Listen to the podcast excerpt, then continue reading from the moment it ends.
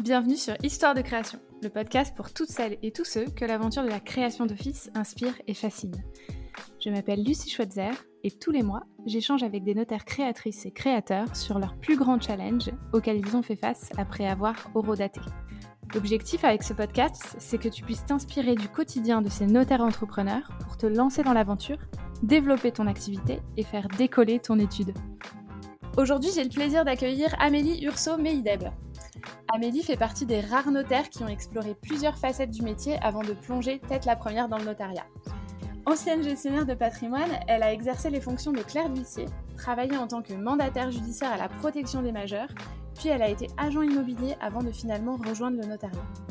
Elle travaille quelques années en tant que notaire assistant dans des études en misère, mais en véritable entrepreneuse lorsque la possibilité de créer son office s'offre à elle, elle saute sur l'occasion. Elle fait partie de la première vague de diplômés notaires à eurodater pour la création d'office. Elle prête serment le 26 juillet 2017 puis installe son étude à Hébin, en périphérie de Grenoble. Entourée aujourd'hui de trois collaborateurs dont son mari, Amélie ne recherche pas la croissance à tout prix mais veut avant tout soigner ses clients et mettre en place un fonctionnement pérenne pour ses collaborateurs et pour elle-même. Plus de 4 ans après son installation, Amélie vient dans l'histoire de création nous raconter son aventure, créer et structurer son office accompagnée de son mari. Je te laisse quelques secondes pour te mettre à l'aise et je te souhaite une bonne écoute. C'est parti. Bonjour Amélie. Bonjour Lucie. Comment vas-tu? Très bien, très en forme ce matin. Super. Moi aussi, je suis en forme et je suis super contente de t'avoir sur le podcast aujourd'hui. Tu viens nous parler de ton parcours et surtout de l'organisation que vous avez mis en place avec ton mari dans ton étude créée. Alors, avant que tu nous évoques ta création et les défis que tu as relevés tout au long de cette aventure, est-ce que tu peux nous en dire plus d'abord sur ce qui t'a donné envie de faire du notariat et puis de créer ton office par la suite? Oui, bien sûr. Euh, j'ai toujours euh, été attirée par les métiers du droit. Tout d'abord, je voulais être avocate. Et puis, euh, au fil de mes études de droit, je me suis rendu compte qu'il fallait bien plus se spécialiser euh, pour pouvoir rayonner hein, dans les professions du droit. Et je me suis dirigée vers le notariat. Alors, j'avais pas d'ambition d'être notaire. Je, souhaitais d'abord être clair notaire. Et puis, euh, je me suis un petit peu poussé les portes et je me suis dit, bah, pourquoi pas être notaire avec un fort relationnel comme j'avais. Je me suis dit ben, que je pouvais gérer euh, les clients et pourquoi pas les conseiller à l'avenir et devenir leur interlocuteur privilégié. Pourquoi pas Super. Si on peut rentrer un petit peu dans ton parcours, euh, je sais que tu as exercé des fonctions qui sont un petit peu éloignées du notariat euh, au départ, mais qui tournent autour du métier. Est-ce que tu peux nous en dire un petit peu plus justement et nous partager les enseignements que tu as tirés de ces différentes expériences professionnelles et qui te servent aujourd'hui euh, en tant que notaire titulaire? Oui, bien sûr. D'ailleurs, je n'aurais jamais cru que ces expériences professionnelles pouvaient autant m'aider aujourd'hui. Ça a été du pur hasard. Hein. J'ai souhaité m'arrêter. J'étais un petit peu saturée de faire des études de droit à Grenoble. J'avais eu la grande déception de ne pas être acceptée au master 2 notarial. Euh, donc j'avais décidé d'arrêter mes études un, petit, un, un, temps et je me suis lancée dans, dans les professions qui tournaient autour. Euh, donc c'est vrai que je me suis lancée dans des métiers d'agent immobilier, de mandataire judiciaire à la protection des majeurs, clerc d'huissier, agent de recouvrement. Euh, j'ai même travaillé en banque hein, euh, au tout début. Okay. Euh, c'est vrai que ça a été très très riche d'enseignements parce qu'en réalité aujourd'hui en tant que notaire, je, je, suis avec tous ces partenaires et je dois pouvoir les comprendre et j'arrive à les comprendre. Du coup la qualité des partenariats est, est très très forte avec mon office euh, parce qu'on parle le même langage et, euh, et on s'adapte et on trouve des solutions. Euh, c'est vrai que tous ces métiers euh, transitent et finalement se rejoignent sur un seul point, c'est le droit.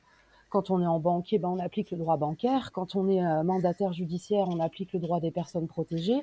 Quand on est agent immobilier, c'est le droit immobilier qui peut aussi s'entre s'entremêler avec le droit des affaires et quand vous avez des entrepreneurs et puis le droit de la famille hein, n'oublions pas que que les gens vivent et font quand même euh, et, et, ont une vie quand même juridique euh, familiale mm -hmm. si je peux m'exprimer ainsi euh, donc c'est vrai que tous ces métiers m'ont propulsé et m'ont convaincu finalement d'être le chef d'orchestre et de devenir notaire, puisque notaire, finalement, on est le chef d'orchestre avec tous ses partenaires. C'est nous qui menons la danse comme un peu un médecin généraliste. C'est un peu pareil. Génial. J'adore cette vision, c'est tout à fait ça. Euh, du coup, on va maintenant rentrer dans le vif du sujet, puis tu vas nous parler du challenge que tu as relevé en créant ton étude avec ton mari. Euh, on avait échangé en amont de l'enregistrement et de ce que j'avais compris, votre objectif au départ, c'était de mettre un fonctionnement en place qui permette d'avoir à la fois des clients hyper satisfaits d'un côté et puis dans le même temps de pouvoir bénéficier à l'étude d'un bon équilibre entre vie personnelle et vie professionnelle, que ce soit pour toi ou pour tous tes collaborateurs dont ton mari fait partie. Euh, du coup, ça m'intéresse de, comprendre ça. Qu'est-ce que tu fais, ou plutôt qu'est-ce que vous faites avec ton mari à partir du premier jour où vous vous attaquez à ce chantier de création d'office? Ouh, tu me plonges dans quatre ans en arrière, d'angoisse, d'anxiété, d'interrogation. Euh, on, a été très clair avec mon mari. Alors, il n'était pas prévu qu'on travaille ensemble. Euh, mais on s'est bien rendu compte de la tâche immense qui m'attendait et que j'allais bien avoir besoin d'un bon coup de pouce.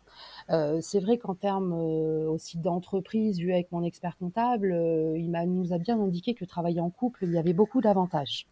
Alors, il y a l'avantage de l'aide, bien sûr, la logistique, mais il y avait aussi l'avantage financier. Il fallait quand même le considérer parce que quand on part avec rien, il faut que le chiffre d'affaires quand même fonctionne les premières années pour pas se casser la figure. Mm, mm. Euh, donc c'est vrai qu'on est parti euh, ensemble, mais il a fallu euh, bien se donner des rôles précis. Moi, il faut bien que je reste dans mon rôle de notaire. Il faut pas que mon mari, qui n'est pas notaire, intervienne et empiète sur ma fonction. Et il a fallu lui donner un emploi. Donc on s'est posé la question de la négociation immobilière, qui est pas du tout développée à Grenoble, qui est presque mal vue, à tort, hein, bien sûr. donc on s'est dit qu'il allait devenir négociateur immobilier il a bénéficié de formation, il a été formé par une notaire sur la rédaction d'actes pour pouvoir être euh, plus pertinent dans ses conseils d'agent immobilier. Euh, et puis, euh, moi, bien rester dans mon rôle de notaire. la négociation immobilière ne l'occupe pas à temps plein, donc il a fallu quand même composer son poste d'autres facettes. Mmh. Et du coup, Karim, qui n'est pas du notariat, avec cet état d'esprit très très grand, qui a un profil technique, du coup, pouvait asseoir ses connaissances en construction, etc., dans le cadre de sa négociation, mais a aussi euh, d'autres facettes. Il est capable de gérer la communication d'une entreprise. Euh, donc, du coup, le développement de la communication de l'office avec toutes ses contraintes, hein, parce qu'on ne communique pas comme on communique avec une entreprise lambda. On a un cahier des charges très, très, très précis, euh, très, très contraignant. Donc on s'est plongé là-dedans, enfin du moins Karim, mon mari, s'est plongé là-dedans et puis a pu faire une communication de l'office plutôt dans les clous. Il faut quand même gérer un site internet. Aujourd'hui, on communique que sur les réseaux sociaux pour se faire connaître.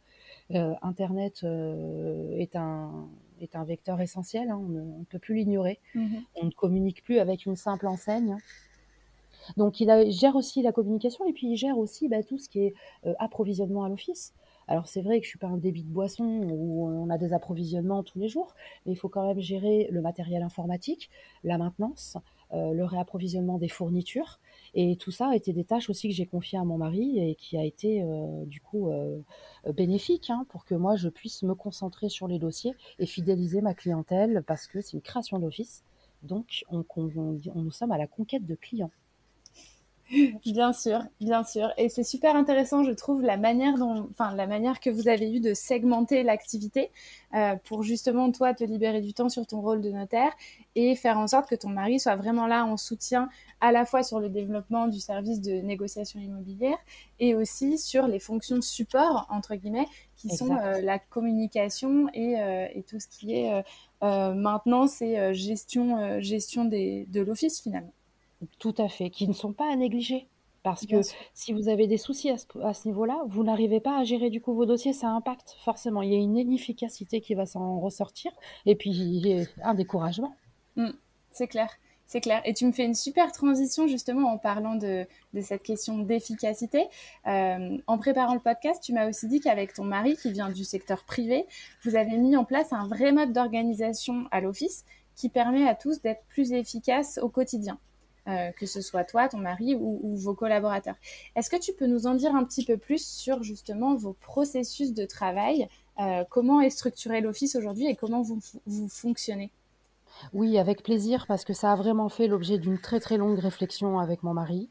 On en a passé des nuits blanches, parce que pour nous, c'était très très important que l'office et la qualité de service qui est rendue et le travail qui est fait en interne par les collaborateurs soit efficace. On n'a que ce mot à la bouche. Je pense que mes pauvres salariés, le mot efficacité leur sort par les, par les oreilles.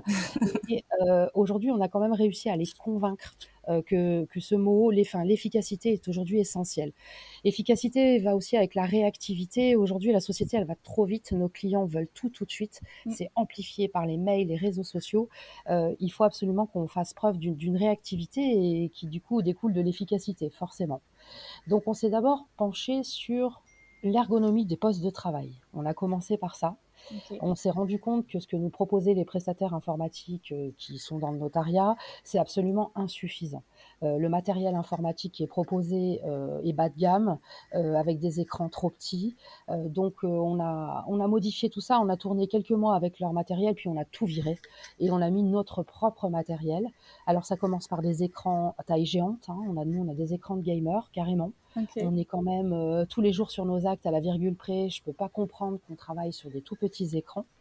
Et puis, il n'y a pas que l'écran et le visuel, il y a aussi à l'intérieur de l'ordinateur. Je veux dire, des postes de travail complètement encombrés, c'est pas possible non plus. Donc là-dessus, on a quand même une vigilance à ce que euh, tout soit bien supprimé, que les disques durs soient pas encombrés. On est très vigilant là-dessus. Donc une efficacité euh, au niveau du poste de travail jusqu'à la chaise la chaise, nom d'un chien. Qu'est-ce qu'on l'oublie, cette chaise? Moi, j'ai trop souffert en tant que notaire assistant sur une chaise qui m'a cassé le dos. Mhm. Donc, on a vraiment pris, et puis ça ne m'a pas coûté plus que ça finalement. J'ai juste fait appel à des professionnels. Aujourd'hui, euh, bah, mes salariés, ils ont une meilleure chaise que moi, hein, pour te dire. Les trois, moi, la mienne, elle est un peu moins bien. Je vais la changer comme eux. Euh, et donc la chaise, le poste de travail, l'ergonomie du poste de travail, déjà, on a fait un énorme travail là-dessus pour pas qu'il y ait de blocage à ce niveau-là et qu'il y ait un confort au travail. Euh, pareil pour les boîtes mail. Hein. Les boîtes mail, elles doivent être gérées par nos collaborateurs. Euh, il n'est pas possible d'avoir 1500 mails en réserve. Chaque mail est traité chaque jour et ça, j'en ai fait un point d'honneur avec les collaborateurs. Ils prennent 10 euh, minutes par jour pour traiter les mails et faire en sorte que dans leur boîte mail, il n'y ait que les mails du jour ou les mails dont ils doivent penser et répondre dans un temps raisonnable. Donc déjà, ça évite de se noyer. Euh, avec tous ces mails. Donc il y a vraiment un traitement des mails qui est fait chaque jour par chacun dans sa boîte mail. Ok. Ça, c'était poste de, de, travail ergonomie. Maintenant, parlons des fournitures et des pochettes, euh, des supports papier. Euh, les supports papier, ils doivent rester, ils doivent être restreints un maximum, mais pour moi, ils restent quand même indispensables. On ne peut pas être tout dématérialisé, c'est absolument impossible. Euh, donc nous avons fonctionné avec des pochettes de couleurs. Je sais que ça paraît basique, mais ça permet quand même d'avoir un visuel pour le collaborateur et moi-même. Les pochettes de droit immobilier sont jaunes, les pochettes de droit de la famille euh, sont roses et les pochettes de succession sont oranges. Alors ça permet quand même d'avoir un beau visuel dans l'office et de savoir où sont les dossiers. Pour les dossiers de droit de la famille, j'ai scindé succession et le reste. Le mhm. reste, c'est divorce, donation, sont dans un placard classé par ordre alphabétique ce qui nous permet là aussi, pour tous les divorces, les donations, les changements de régime matrimonial, tout ce qui est hors succession, de pouvoir aller chercher le dossier très aisément euh, par ordre alphabétique des noms des clients. Les dossiers succession sont un rangement bien propre à eux, qui sont classés par ordre de date, et puis les dossiers immobiliers, nous les avons scindés en deux, entre les dossiers où c'est moi qui ai la plume et les dossiers où c'est les confrères qui ont la plume. Parce que là, aussi, le travail n'est pas le même. Donc par contre, si vous mettez tout dans une même pile, euh, pour aller chercher le dossier, je suis sûre que vous perdez cinq minutes. Mm. Nous, cinq minutes, c'est précieux. En cinq minutes, on est capable de faire euh, beaucoup. Et cinq minutes, c'est beaucoup trop pour le client quand il vous pose une question de base. Donc c'est vrai qu'on est très dans le timing, mais à nous de mettre les outils pour ne pas perdre ces cinq minutes. Mm. c'est super intéressant. C'est super intéressant. Et, quand tu parles de, du fait d'avoir classé les dossiers de succession par date, euh, est-ce que tu peux nous dire pourquoi est-ce que tu as fait ça par date et pas par ordre alphabétique? C'est quoi le, qu'est-ce que ça te permet de faire derrière? Parce qu'en fait, dans ces dossiers de succession, c'est pas les, les, les, noms finalement qui comptent, ça va être les dates pour le versement des droits de succession. Ok. Donc il faut quand même, il y a aussi à l'intérieur de ces dates, on a même sous-classé les dossiers où il y a des droits de succession et des dossiers où il n'y en a pas. Parce que du coup, ça nous permet de mieux gérer le timing. C'est-à-dire que les dossiers où il y aura des droits de succession importants à verser dans les six mois, hein, c'est toujours ce timing de six mois, et eh bien à mhm. ce moment-là, on va peut-être les prendre en charge euh, prioritairement par rapport aux successions où il n'y a pas de droit de succession, où là, on peut un peu plus se, détendre et demander des pièces dans des délais un peu plus étendus. Comme ça, on reste vraiment réactif pour le client. Je rappelle quand même que c'est de la responsabilité du notaire d'informer les héritiers qu'ils ont des droits à régler dans les six mois, de leur en donner le montant et de vérifier avec eux de quelle manière on va régler. Mmh. Bien sûr. Du coup, avoir ce classement sous forme de... Enfin, classer les dossiers par critères de date, ça te permet de bien donner les bonnes infos aux clients en temps et en heure. Euh, c'est très très clair et hum, je pense qu'on peut rentrer encore un petit peu plus dans le détail. Euh, je suis très intéressée par le parcours type qu'aurait un client chez toi, euh, un client qui arrive dans ton étude pour une vente immobilière par exemple, parce que je sais que vous n'êtes pas structuré par pôle, mais tu as mis en place une organisation un petit peu différente. du coup, qu'est-ce que ça donne côté, côté parcours client Comment est traité son dossier à partir du moment où il appelle l'étude pour vendre un bien et, et c'est très très important ce parcours parce qu'il faut il faut il faut pas qu'il y ait de faille hein, dans ce dans ce parcours. Mmh Le dossier soit doit circuler euh, de manière tout à fait fluide. Moi j'ai dans j'ai dans ma tête euh, l'image de l'usine des usines de voitures. Ça paraît bête hein, mais c'est un peu à l'usine Ford. Euh, le, on monte la voiture au, au fur et à mesure. Et puis mmh après elle sort de l'usine et le et le client est content.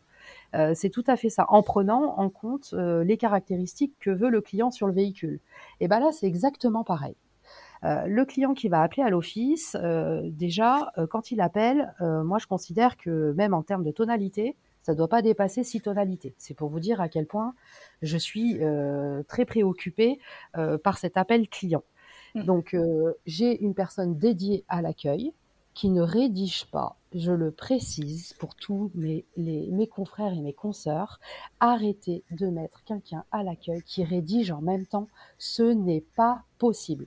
Cette personne doit être dédiée à l'accueil client pour pouvoir répondre au téléphone et se consacrer entièrement à la gestion de l'agenda, la prise de rendez-vous et répondre à ses premières questions de base. Donc j'ai une personne à, l'accueil qui ne fait que ça. Et qui du coup également euh, va monter, euh, va demander les pièces nécessaires à la constitution du dossier. Donc le client appelle, il informe du motif de son appel, prise de rendez-vous euh, immédiate avec le notaire et en attendant, la collaboratrice lui propose de fournir toutes les pièces nécessaires à la demande de son dossier. Ok. Donc c'est vrai qu'après le, client me rencontre, parce que ça c'est indispensable, on ne se connaît pas.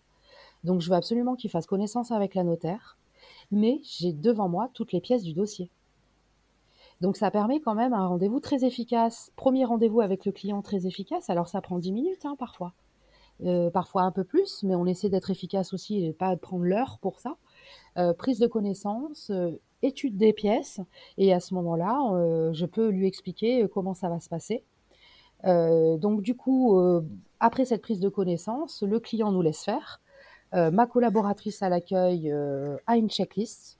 On pointe la checklist, on demande toutes les pièces du dossier, on se met en relation avec le confrère s'il y a besoin, s'il y a un confrère, et, et on avance dans le dossier. Ensuite, une fois qu'on a les pièces, on passe à la rédaction. Et là, ça passe à mon clair rédacteur. Le clair rédacteur a donc un dossier complet avec une checklist pointée. Il repointe la checklist avec la collaboratrice et là, il attaque la rédaction. Une fois que la rédaction est établie, on passe dans mon bureau pour la correction de l'acte et encore une revalidation de qui ne manque rien. Et donc correction de l'acte, et ensuite, eh ben, on peut passer à la signature de l'acte. Je peux, je peux vous assurer que la signature de l'acte se fait en toute sérénité après tous ces contrôles. Mm. C'est une sorte de qualité, contrôle qualité si vous préférez. Super, super. Je, je, je vois tout à fait euh, ce check que tu as mis en place du coup après chacune des étapes de la, de la constitution et de la rédaction des actes. Euh, il y a vraiment deux interlocuteurs à chaque fois, euh, avec un contrôleur et celui qui est chargé de faire la tâche en amont. Et ça permet justement d'éviter les erreurs, de les pointer et de s'assurer que ton clair rédacteur ait tous les éléments pour rédiger. Puis ensuite, que lorsque tu, lorsque tu vises l'acte, euh, tu sois vraiment sur une version à 98% finie et correcte euh, avant, de, avant de lui faire tes retours et de passer euh, finalement en signature avec un dossier hyper carré. Tout à fait. Et malgré tout ça, on n'est pas hermétique parce qu'on ne s'interdit pas de contacter le client. Ça peut être moi, ça peut être mes deux collaborateurs. tout au fil du parcours, on ne s'interdit pas de communiquer avec nos clients et les confrères. Il n'y a, a, pas de souci là-dessus. Hein, donc c'est pas si hermétique. Euh, au niveau de la communication, on, est très fluide. Euh, on ne s'interdit rien, mais au niveau des tâches et des pièces demandées et des postes de chacun, là effectivement, chacun, chacun son rôle. D'ailleurs, je demande à mes collaborateurs d'expliquer leur rôle au client. Pourquoi c'est lui qui appelle? Quand c'est Stéphanie qui appelle, elle explique qu'elle est euh, ma collaboratrice à l'accueil pour l'organisation du rendez-vous et la demande de pièces. Et puis quand c'est Loïc qui appelle, il explique qu'il rédige l'acte et qu'il a donc peut-être besoin de précisions pour améliorer la rédaction. Et les clients le comprennent très bien. D'ailleurs, euh, ils nous félicitent pour ça à la fin du rendez-vous, hein, très très très souvent. c'est super intéressant. Et ça permet aussi peut-être euh, pour tes collaborateurs d'être en contact avec les clients et d'avoir aussi euh, cette, euh, cette reconnaissance-là de la partie du travail qu'ils ont effectué sur le dossier.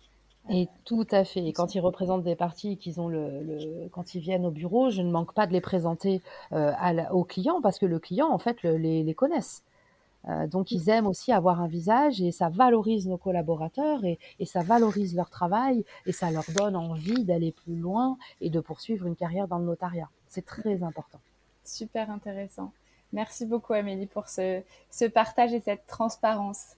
Je t'en prie, c'est moi euh, qui te remercie. je, vais, je vais encore euh, creuser un petit peu plus ce point d'efficacité euh, parce que en préparant le podcast, tu me disais que justement dans cette recherche d'optimisation, vous avez même organisé l'espace et organisé vos locaux de manière à être plus efficace. tu peux nous dire concrètement comment ça s'est retranscrit? Ah oui, avec plaisir, parce que là aussi, ça a fait l'objet de recherches hein, avec euh, mon mari. Euh, on s'est dit, euh, les locaux ont un rôle quand même très très important. déjà en termes de déplacement, il fallait faire très très attention à ce qu'on ne se déplace pas inutilement. Par exemple, il faut penser à mettre son photocopieur au bon endroit. Il n'est pas envisageable euh, que des collaborateurs fassent des allers-retours sans cesse pour le photocopieur ou que euh, la ligne de circulation soit en même temps qu'avec la clientèle. Ça, c'est absolument impossible. Donc déjà, on a réfléchi au bon endroit du back-office. Moi, j'appelle ça le back-office. C'est là où vous avez votre baie de brassage, tous les branchements, le photocopieur et les fournitures. Mmh. Déjà, il faut rassembler tout ça au même endroit et un endroit stratégique où on a le moins de déplacements possible. Donc euh, nous, eu égard à la configuration des logos, on a trouvé cet endroit. Aujourd'hui, on se déplace peu. Puis, il ne faut pas aussi lésiner sur le fait de mettre en place des petits photocopieurs et scanners auprès des collaborateurs.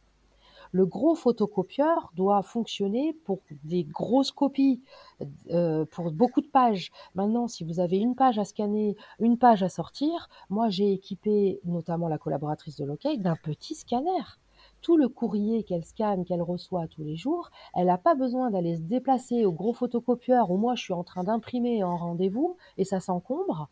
Du coup, elle fait ça dans son coin. Elle a un petit scanner là, en deux secondes, elle me gère le courrier. D'ailleurs, elle m'a, confié que ça lui avait vraiment changé la vie. Euh, c'est un exemple parmi tant d'autres. Et puis le photocopieur, la photocopieuse qui a mon autre collaborateur Loïc, qui lui permet de sortir très très rapidement des documents sans aussi se déplacer en venant au photocopieur et engorger aussi le photocopieur. Donc c'est vrai que c'est des coûts. Finalement, les coûts sont vraiment euh, amoindris et l'ergonomie au travail euh, est parfaite. Il y a aussi les matériaux. On a été très prudent sur les matériaux. Par exemple, le sol. Euh, moi, j'ai beaucoup souffert en office euh, des bruits de talons, de déplacements, de chaises. Euh, ça m'a vraiment, ça m'a rendu pénible mon travail au quotidien. Donc, c'est vrai qu'on a privilégié un sol où, qui ne fait pas de bruit.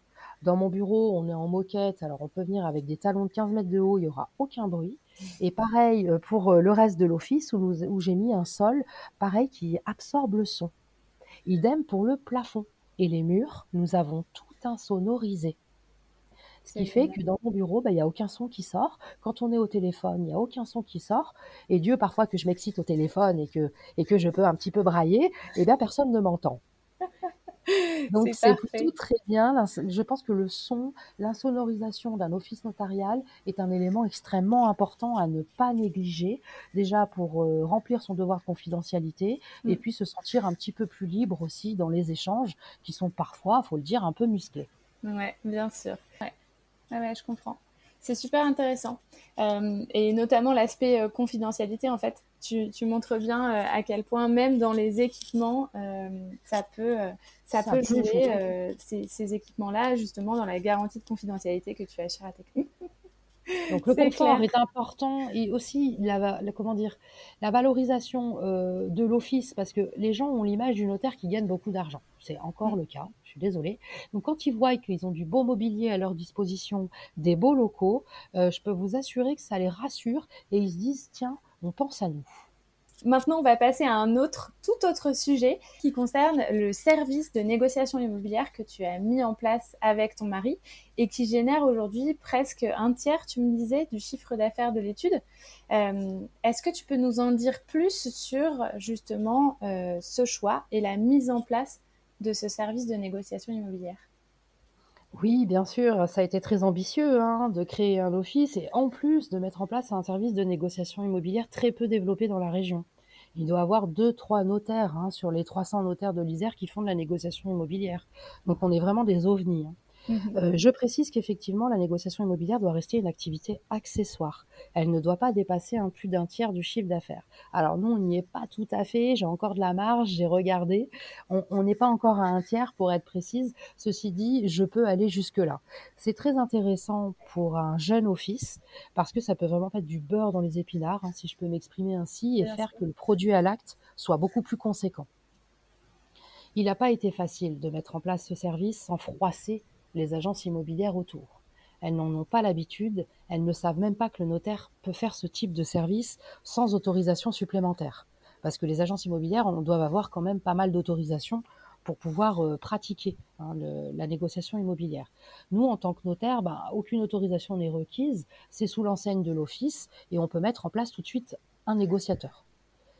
Alors oui, ça a été ambitieux, on n'a pas le droit à la publicité, on n'a pas le droit à la prospection, on a choisi d'être discret avec mon mari. Euh, il n'y a aucune euh, publicité qui est faite à l'intérieur de l'office. Il n'y aura jamais de visibilité vitrine avec les biens qu'on vend. Ça, on se l'est interdit parce qu'on respecte trop quand même nos partenaires agents immobiliers qui, eux, n'ont que ça euh, pour se faire connaître. Donc on est resté très discret en termes de communication et on a utilisé les supports autorisés tels que l'immobilier des notaires ou Imonote. Moi j'ai choisi Imonote, je l'ai trouvé un peu plus moderne que l'immobilier des notaires et c'est un support formidable où on peut faire euh, nos annonces et elles sont en lien avec le bon coin, le particulier. Donc on est diffusé comme euh, n'importe quelle annonce de particulier. Et puis quand vous cliquez sur l'annonce, ben, vous voyez que c'est l'office notarial qui vend le bien. On s'est également interdit de mettre des pancartes. Lorsque nous vendons nos biens, nous ne mettons pas les pancartes comme les agents immobiliers. Il n'y a rien qui, dit que c'est l'office notarial qui vend le bien. On n'en a pas besoin, j'ai envie de dire. Euh, le support Internet est largement suffisant. Euh, les coûts aussi qui sont demandés par Imonote euh, sont vraiment raisonnables. Donc on s'y retrouve très très bien en termes de coûts. Et donc on a lancé notre activité via Imonote et j'avoue que ça marche très très bien. Euh, on fait connaître euh, cette euh, activité auprès de nos clients qui eux aussi l'ignorent puisque c'est pas très développé. C'est pas le cas chez les notaires bretons. Hein. en Bretagne, les notaires font de la négociation immobilière sans complexe. Tout le monde le sait, ça fonctionne très bien avec les agents immobiliers. J'avoue que d'une région à une autre, c'est vraiment perçu différemment. Bon, à Grenoble, l'Isère, ça reste très très difficile et je compte bien être la leader. Hein. Il y a, à casser un petit peu les plafonds de verre euh, sur ces services de négociation, parce que je ne pense pas qu'on impactera finalement euh, les agents immobiliers. Je pense qu'on peut être très complémentaires, et je me suis rendu compte que finalement ma négociation immobilière portait sur des biens difficiles à vendre.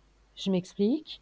Le bien de succession où les héritiers ne s'entendent pas, je mets au défi l'agent immobilier d'avoir tous les mandats de vente et de répondre à tous leurs questionnements euh, qui tournent autour du, droit de la famille. Mmh. Je ne pense pas que les agents immobiliers soient, soient formés pour pouvoir résister à tous ces biens difficiles en négociation. Ça va être aussi le cas d'un divorce difficile où il va falloir gérer monsieur et madame. Donc finalement, la négociation qu'on propose à l'office s'adresse à ce type de biens difficiles à vendre que seul le notaire et son équipe sont capables de supporter et de faire aboutir. C'est super intéressant. Du coup, ça veut dire que le développement de ce service, finalement, de négociation immobilière, c'est, il est vraiment issu de la vision 360 que tu as de la gestion de tes clients, euh, puisque tu les accompagnes euh, sur différents aspects. Tu peux aussi les accompagner sur la vente de leurs biens. Oui, tout à fait. J'ai vraiment pas le sentiment de, de voler du marché aux agents immobiliers parce que c'est des biens qui finalement ne se retrouveraient pas dans leur portefeuille. J'en suis absolument convaincue. Euh, souvent, on ne veut pas entendre parler des agences immobilières à leur grand détriment. Hein. Peut-être qu'ils ont un effort euh, de notoriété, de réputation à faire. Ils ont beaucoup à œuvrer de leur côté également. Hein. Les mmh notaires, c'est pareil. Hein. Euh, donc là-dessus, l'image de l'agent immobilier, je, je pense qu'il faut qu'elle soit améliorée, tout comme l'image du notaire. Et puis, c'est, comme je vous dis, c'est pas des biens qui iraient dans leur portefeuille de manière automatique. Et ce n'est pas dit que les ventes aboutiraient eu égard aux difficultés rencontrées tout au long de la négociation. Mm. Donc moi, je me sens plutôt une actrice complémentaire sur la vente de ces biens. Et finalement, ben, on propose encore euh, une qualité de service à nos clients qui, dans les difficultés successorales, familiales, arrivent à faire aboutir leur vente euh, par l'office du notaire. C'est super intéressant.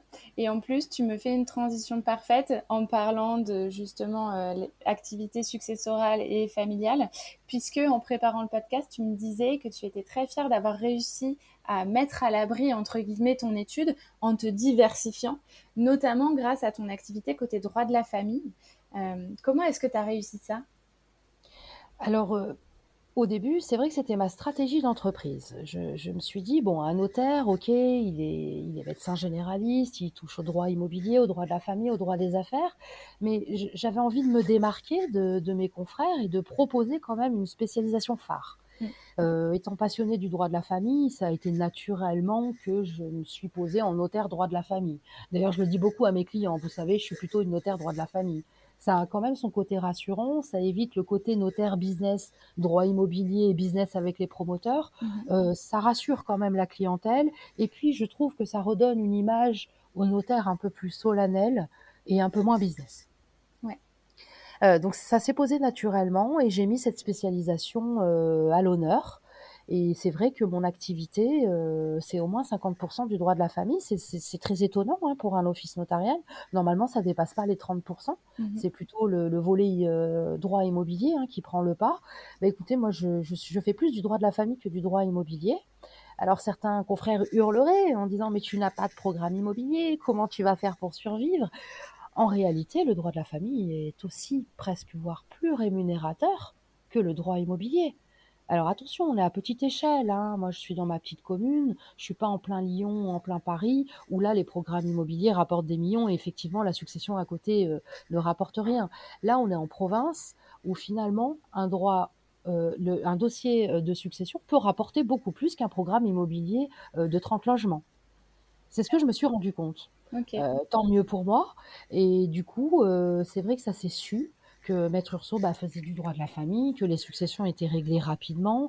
J'ai aussi cette casquette de médiateur. Je suis très intéressée par la médiation notariale. Je dois être un petit peu euh, médiatrice hein, déjà euh, naturellement. Mhm. Et donc j'arrive à bien me dépatouiller dans les dossiers de succession et qui finalement euh, me mettent à l'abri parce que finalement c'est moche à dire, mais, mais on, on, meurt tous à un moment, donc l'activité du notaire est assez pérenne. L'immobilier, c'est pas le cas. Hein, on avait déjà vécu des crises immobilières. Euh, il y a des offices qui, ont vraiment subi euh, une activité moindre, hein, d'un coup en plus, euh, qui a même conduit à des licenciements de salariés. Donc, c'est c'est pas très prudent de baser toute son activité sur le droit immobilier.